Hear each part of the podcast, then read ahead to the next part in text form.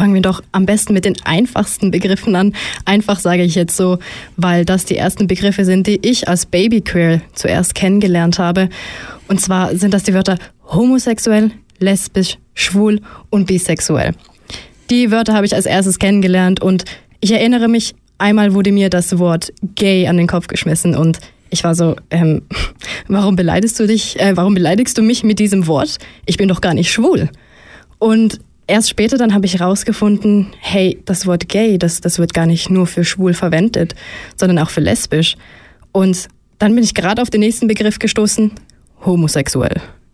Und als allererstes homosexuell. Klingt irgendwie mega gefährlich, irgendwie mega fremd, aber eigentlich hören wir das doch ganz oft. Homo gleich und bedeutet eigentlich, ich stehe auf das gleiche Geschlecht, mit dem ich mich identifiziere. Als nächstes haben wir das Wort bisexuell. Und das ist einerseits ein bisschen umstritten, andererseits haben keine, hat niemand eine Ahnung, was es genau bedeutet. Früher habe ich das Wort so kennengelernt. Ich habe mich als bisexuell geoutet und habe damit gesagt, ich stehe auf Männer und ich stehe auf Frauen. Doch als ich dann weiter in die Queer Community gekommen bin, habe ich dann verstanden, hey, das ist vielleicht nicht ganz so einfach, wie ich gedacht habe. Und heute definiere ich bisexuell als ich mag mein eigenes Geschlecht und ich mag ein weiteres Geschlecht.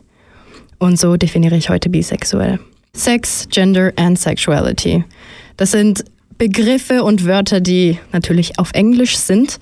Im Englischen viel einfacher zu erklären als im Deutschen, weil wir für diese Begriffe noch nicht wirklich die richtige Übersetzung haben. Aber im Voraus muss ich noch sagen, jeder Mensch kann sich so definieren, wie sich dieser Mensch definieren will.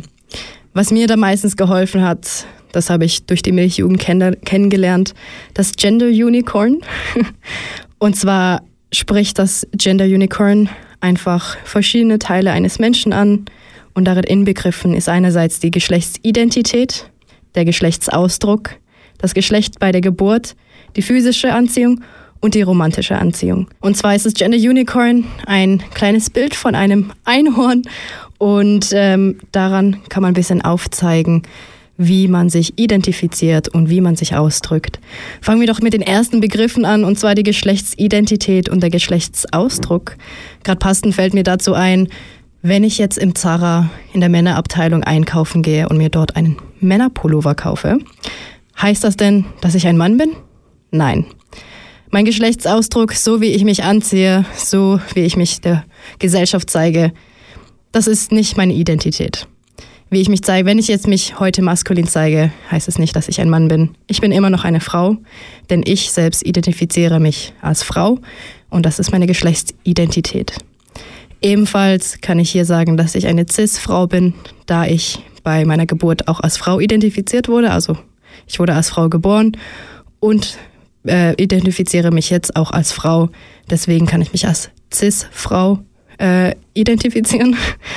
Und des Weiteren hat es auch noch die Anziehung, die physische und die romantische Anziehung. Ich definiere mich selbst als homoromantisch und da bekomme ich schon einige Fragen, ja, was heißt das denn genau? Und was ich auch ab und zu noch gerne mache, ich schaue auch Männer gerne noch an.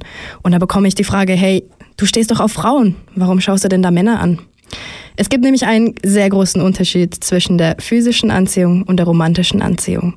Die romantische Anziehung bei mir ist homoromantisch. Das bedeutet für mich, dass ich eigentlich nur emotionale Beziehungen, besonders auch feste Beziehungen mit Frauen pflege und äh, nicht mit Cis-Männern.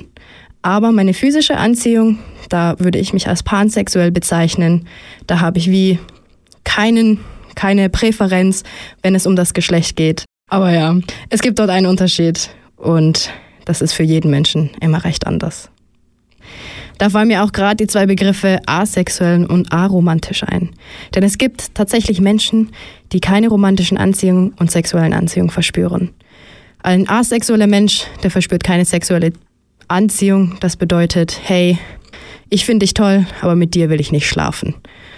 Wer wenn jemand aromantisch ist, ist es dann eher so, hey, ich könnte mit dir schlafen, aber eine Beziehung kann ich mich, kann ich mir nicht vorstellen mit dir.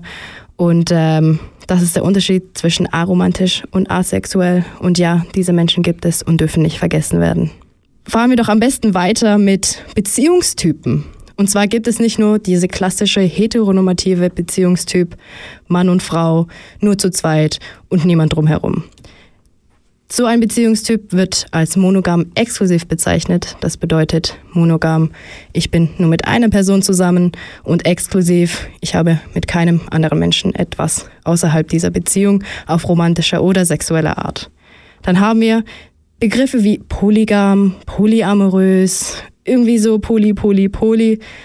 Da ist der Begriff schon ein bisschen eher aus dem Englischen genommen. Polygam bedeutet hier eigentlich, dass man mit mehreren Menschen zusammen verheiratet ist und polyamorös, dass man die Fähigkeit besitzt, mehrere Menschen zur gleichen Zeit zu lieben. Also wenn man dann mit mehreren Menschen zusammen ist, ist es dann keine monogame Beziehung mehr, sondern eine Polybeziehung. Aber keine polygame, denn sonst wäre man ja miteinander verheiratet.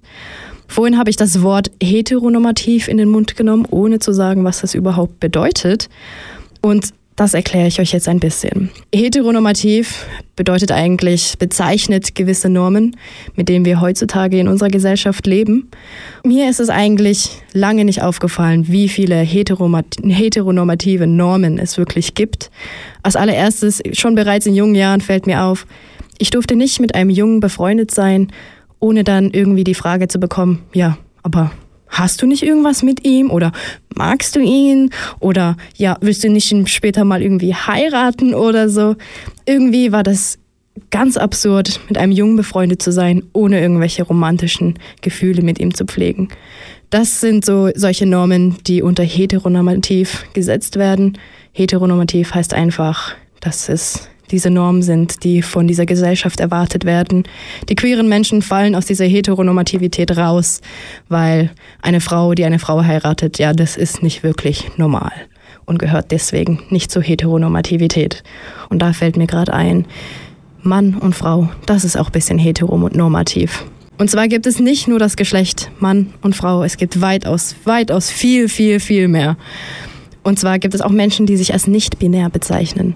Nicht-binär bedeutet, hey, ich will nicht in dieses binäre System von Mann und Frau, sondern ich bin irgendwie was dazwischen, vielleicht etwas außerhalb oder will ich, ich will mich gar nicht definieren.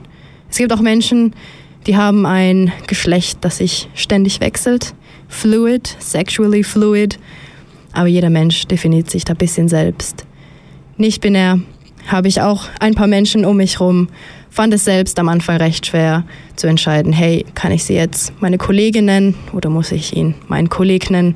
Aber manchmal sage ich einfach lieber, hey, das ist mein Freundschaftsmensch und diesen Menschen liebe ich, egal wie er ist, egal wie sie ist, egal wie es ist, je nachdem, wie die Pronomen sind. Kommen wir schon zu unserem letzten Begriff in unserem Queer-Lexikon. Ja, es gibt sehr viele, viele Begriffe, die ich nicht erwähnt habe, nicht vergessen. Aber wir haben so oft über queer geredet und gar nicht darüber geredet, was queer überhaupt bedeutet.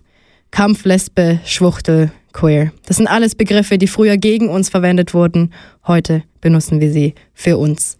Queer ist eher wie ein Überbegriff für alle Menschen, die sich in dieser Community sehen, die ein bisschen anders sind.